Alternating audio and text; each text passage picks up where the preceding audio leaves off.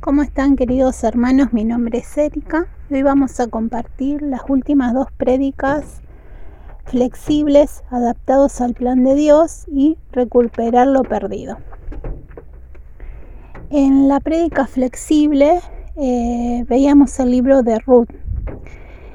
Lo primero que vemos es que Noemí tenía una familia constituida por su esposo, ella y sus dos hijos y vivían en Belén de Judá, donde estaban pasando por una situación de mucha escasez y de hambre, no tenían que comer. Entonces tuvieron que tomar una decisión y fue el moverse, el ir a buscar ese alimento a otro lugar, el trasladarse. Y fue así que decidieron irse a Moab. Y me imagino que ellos habrán tenido miles de incertidumbres por ese cambio porque no era un lugar cercano, había que hacer 130 kilómetros y no con las comodidades que hoy tenemos, que tenemos rutas, eh, tenemos movilidad, no, eran lugares eh, alejados, inhóspitos, eh, y ellos se trasladaban con todas sus pertenencias. Pero decidieron ir en busca de eso que les faltaba, que era el alimento para no morir y ellos se tuvieron que adaptar a muchas situaciones, tuvieron que hacer un cambio profundo, como el que tuvimos que hacer nosotros ante toda esta avalancha de coronavirus, de pandemia. Nosotros también nos tuvimos que adaptar a algo que vino así de la nada y, y tuvimos que empezar a vivir una nueva realidad con muchos más cuidados, en un momento eh, cuidándonos demasiado y tratando de no salir de nuestros hogares eh, o salir lo poco y necesario. Hoy acá en Rosario, en Argentina, estamos, eh, gracias a Dios por la disminución de los casos, estamos afrontándonos a salir un poco más. Y bueno, y también ahora significa todo un mover es decir, que siempre hay movimiento en nuestras vidas. Y no nos podemos quedar estancados, paralizados por miedo, por dudas, por incertidumbres. Tenemos que ser valientes, estamos bajo el amparo de un Dios todopoderoso.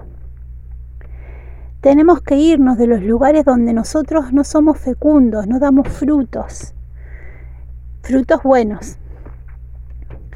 Bueno, después de estar en Moab, a Noemí Primero se le muere el esposo, al tiempo se le muere uno de los hijos y después se le termina muriendo el último hijo que le quedaba vivo.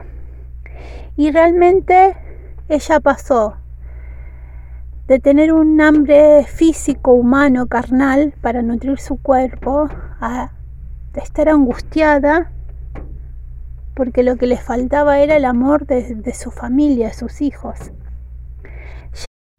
Ya Noemí era una persona mayor que estaba angustiada por estas pérdidas, que no tenía nada, que era una persona pobre y que estaba con sus dos nueras porque sus dos hijos se habían casado con Orfa y con Ruth.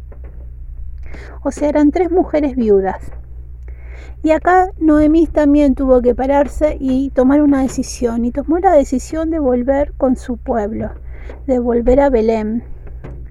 Pero no quiso ser una persona eh, egoísta, porque no tenía nada que ofrecerles a sus nueras. Entonces las dejó libre.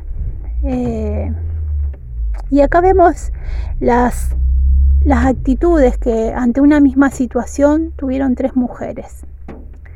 La de Noemí, la de Orfa, una de sus nueras, que ante la decisión de Noemí vuelve con su familia de origen. Eh, no se animó a, a, ir a este cambio, a ir a un lugar que no conocía, se quedó con lo conocido y seguro, se quedó con la gente de su pueblo. Ruth, en cambio, que era la otra nuera, vemos acá una mujer totalmente decidida, decidió seguir a su suegra sin importarle a dónde iba a ir, cómo iba a ser, cómo iba a comer.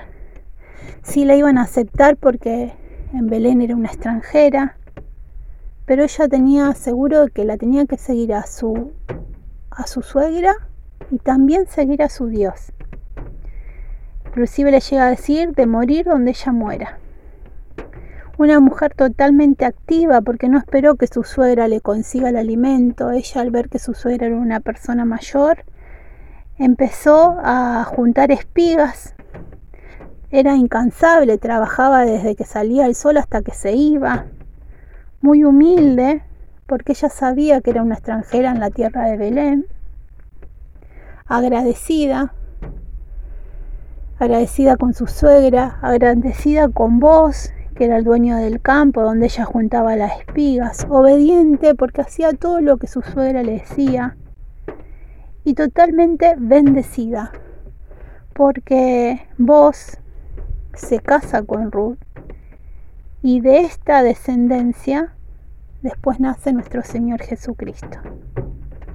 Así que vemos que son, necesitamos ser flexibles, necesitamos eh, adaptarnos a los cambios que tenemos en nuestras vidas. No podemos pretender que todo siempre sea recto o de una determinada forma.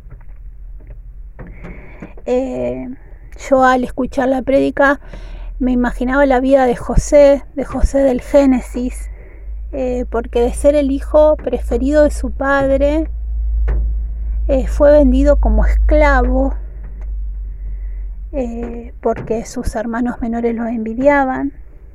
De este de pasar a ser un esclavo, después pasó a administrar la casa de la persona que lo compró, que fue Putifar.